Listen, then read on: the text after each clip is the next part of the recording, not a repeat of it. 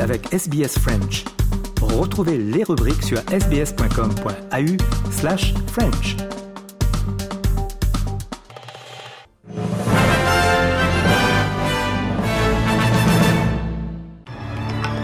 On débute avec les grands titres de l'actualité. Donc pour ce 12 novembre, le bateau de la Discorde en mer Méditerranée, un bateau d'une ONG avec des migrants à bord, a accosté finalement en France après des semaines de tensions dans la région. On fera un point complet dans ce journal. Et en Australie, de nouvelles alertes inondations dans certaines parties de Nouvelle-Galles du Sud.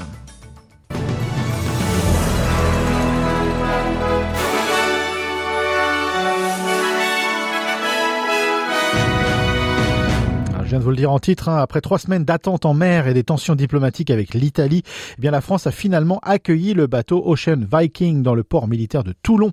Les 230 réfugiés sont désormais pris en charge dans une zone d'attente dans le département du Var. Une zone d'attente, c'est une zone qui a été créée juridiquement, qui n'est donc pas officiellement sur le territoire français.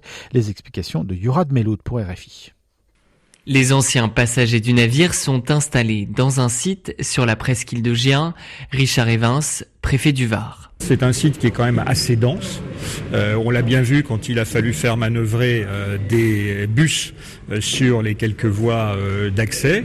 Donc il y a une des secteurs qui sont réservés aux hommes seuls, aux femmes seules, des appartements qui sont réservés aux, aux, familles, sachant que pour les femmes seules et les hommes seuls, il y aura plusieurs personnes par chambre, sachant que pour certains, ça sera six par chambre.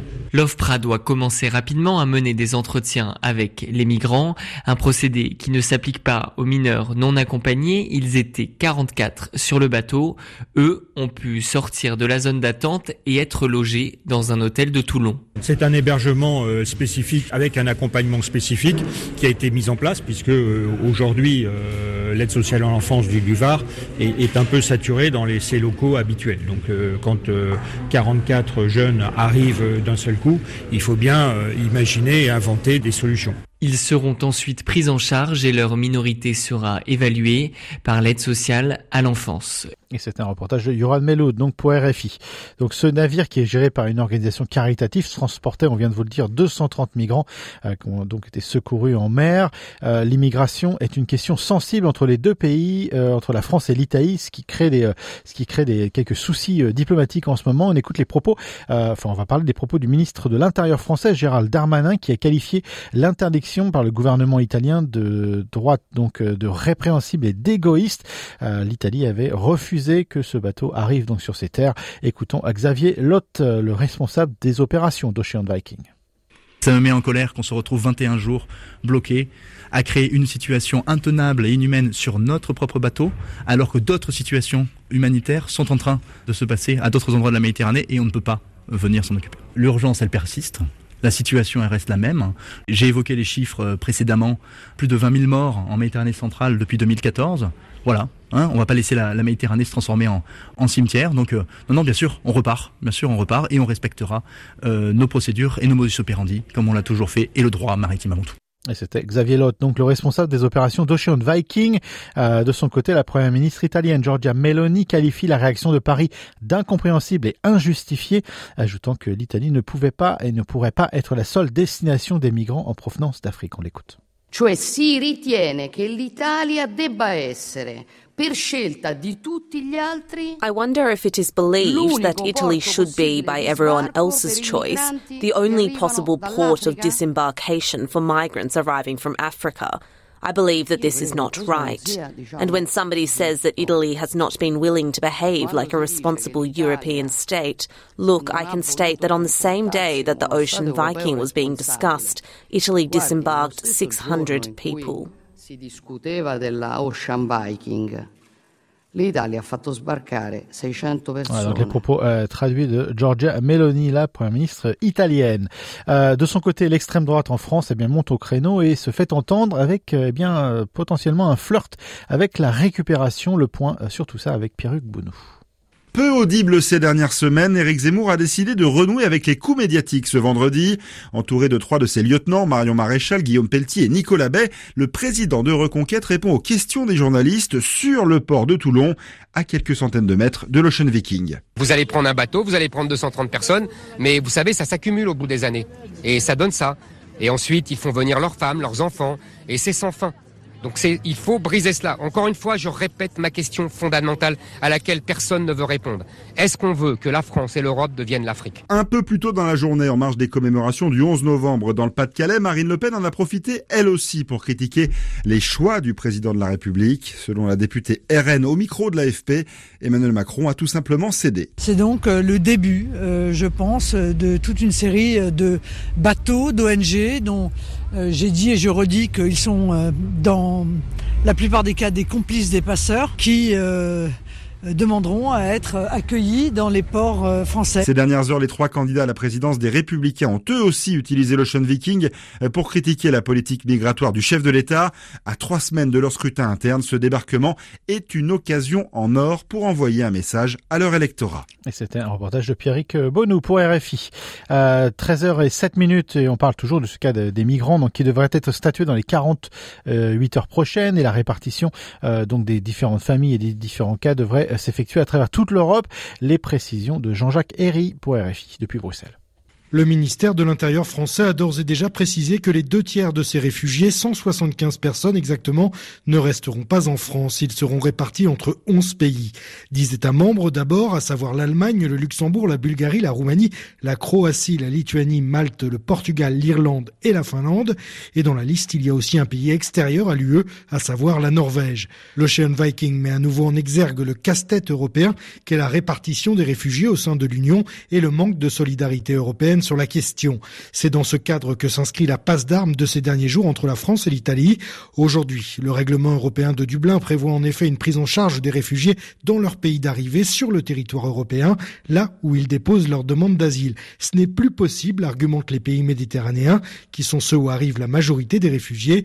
L'Italie s'estime ainsi abandonnée par l'UE, quand de son côté la France l'a accusé d'être égoïste. Depuis juin dernier, un nouveau système de solidarité existe pourtant. Une douzaine d'États membres volontaires, dont la France, sont censés accueillir 8000 migrants arrivés dans des pays dits de première ligne comme l'Italie. Ce maigre accord semble avoir volé en éclats. Dès jeudi, la France annonçait la suspension à effet immédiat de l'accueil de 3500 migrants actuellement sur le sol italien et appelait même l'Allemagne à faire de même. Allez, 13h08 minutes. Dans le reste de l'actualité, euh, de nouvelles alertes ont été mises en place sur des risques d'inondation pour certaines communautés de Nouvelle-Galles du Sud. Les services d'urgence de l'État affirment que des précipitations et des orages sont largement attendus, saturant probablement euh, des bassins versant euh, donc euh, déjà ils sont des, des, bassins déjà pleins pardon et entraîneront euh, entraîneront probablement des inondations dans de nombreuses régions de l'État. Le ministre des services d'urgence Steph Cook demande aux résidents de rester vigilants. On l'écoute. We are bracing ourselves for uh, more thunderstorms and a wet weather system to move through the state from the west uh, to the east, uh, starting from tomorrow. We've got 94 warnings in place at the moment. 11, 11 of them are at emergency warning uh, status. And so we're asking communities to please be on alert and continue to work with the Bureau of Meteorology and the SES. Uh, they do put out information on a regular basis. Uh, it's done so to keep communities up to date, uh, particularly with the uh, situation in their own communities.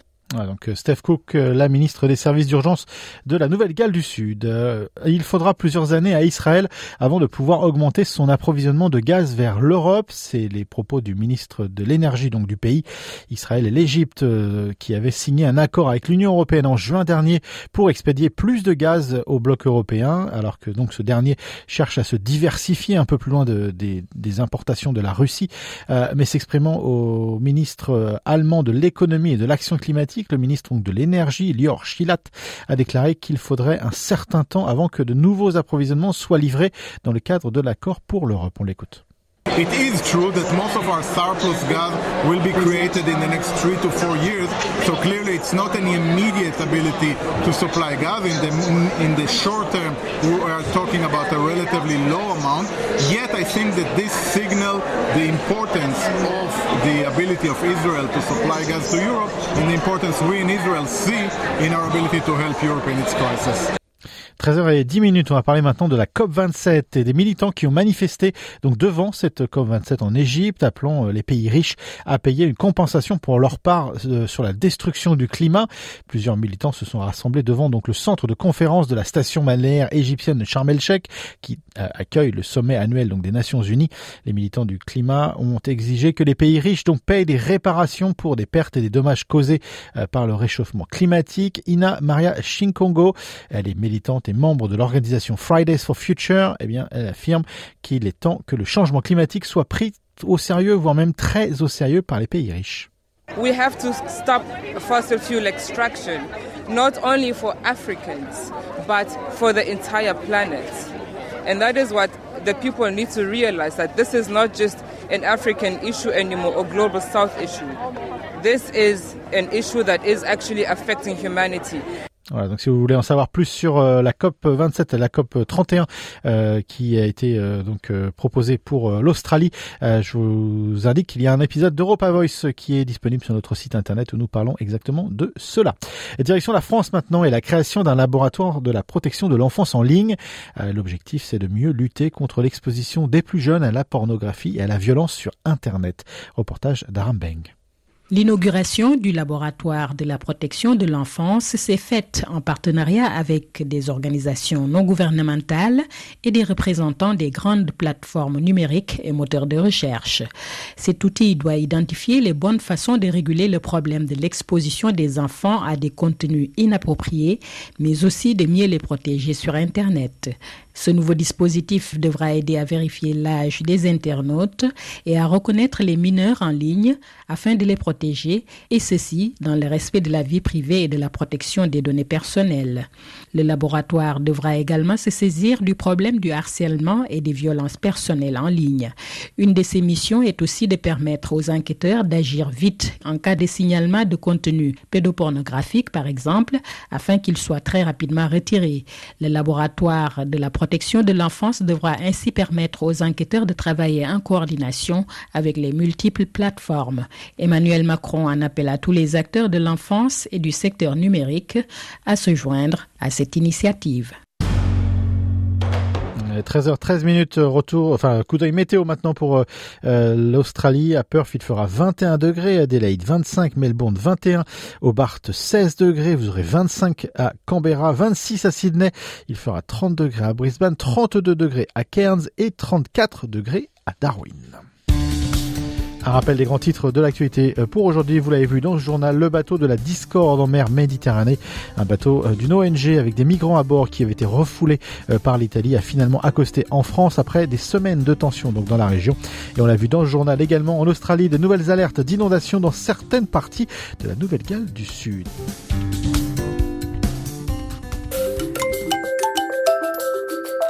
Vous aimez le programme en français?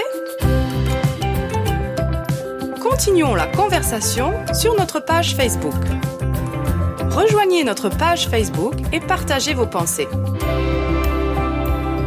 facebook.com slash sbsfrench